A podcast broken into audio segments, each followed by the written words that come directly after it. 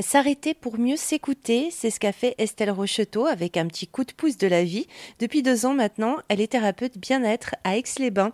Alors vous pratiquez euh, aussi les massages ayurvédiques des cinq continents, vous organisez des journées cocooning et également des cercles de femmes.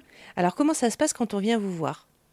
Eh ben, euh, alors il y a plusieurs euh, outils différents, mais euh, pour les massages en, règle générale, il y a tout le temps un temps d'échange avant le soin, parce que quand même, bon bah, je viens toucher le corps de la personne, donc j'ai besoin qu'il y ait un lien de confiance qui se crée, et puis j'ai besoin de connaître un petit peu, enfin, ouais, la personne, qu'elle sache où elle met les pieds, donc on prend le temps de d'échanger des émotions, du ressenti, des sensibilités qu'il peut y avoir dans le corps, de l'intention de la personne.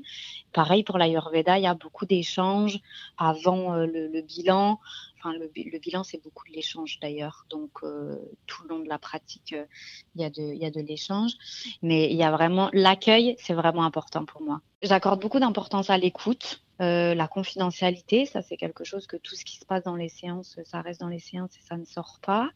Voilà, après des valeurs de, de transmission, ben moi j'aime transmettre, je parle beaucoup de moi aussi dans mes soins. Alors il y a des moments où je donne des exemples voilà, à la personne pour se rendre compte qu'en fait c'est un échange, c'est pas que euh, moi, il n'y a pas une position euh, de supériorité. C'est vraiment, euh, on est égaux en fait. Et ce que l'autre elle, elle partage, et ben moi j'ai pu le vivre peut-être dans ma vie ou peut-être j'ai des personnes autour de moi qui ont vécu les choses de la même façon qu'elle, et donc je vais venir guider de cette façon-là.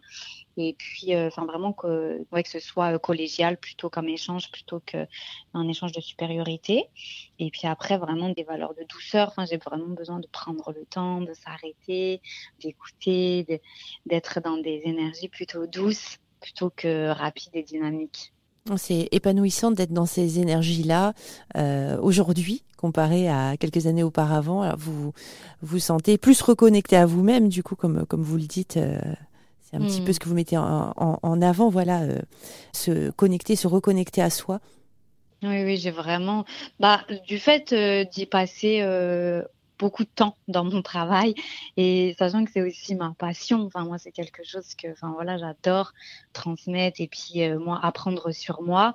Que du coup, bon ben, j'y passe beaucoup de temps. Après, soyons honnêtes, je ne suis pas tout le temps zen et paisible et dans cette énergie douce. J'ai aussi la réalité qui fait que il y a des moments où je suis dans le trop et euh, je suis dans le surmenage aussi.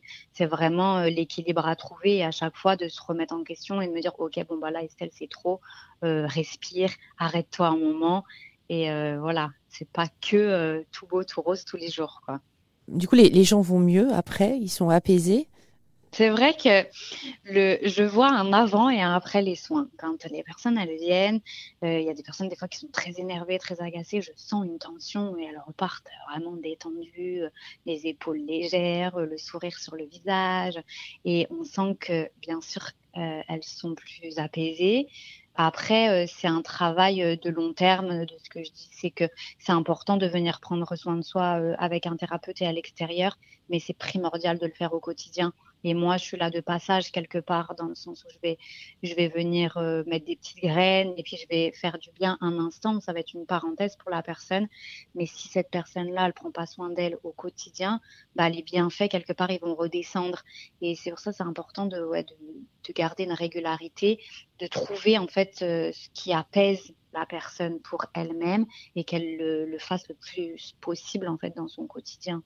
Estelle Rocheteau, thérapeute bien-être à Aix-les-Bains. Plus d'infos sur erzan.fr.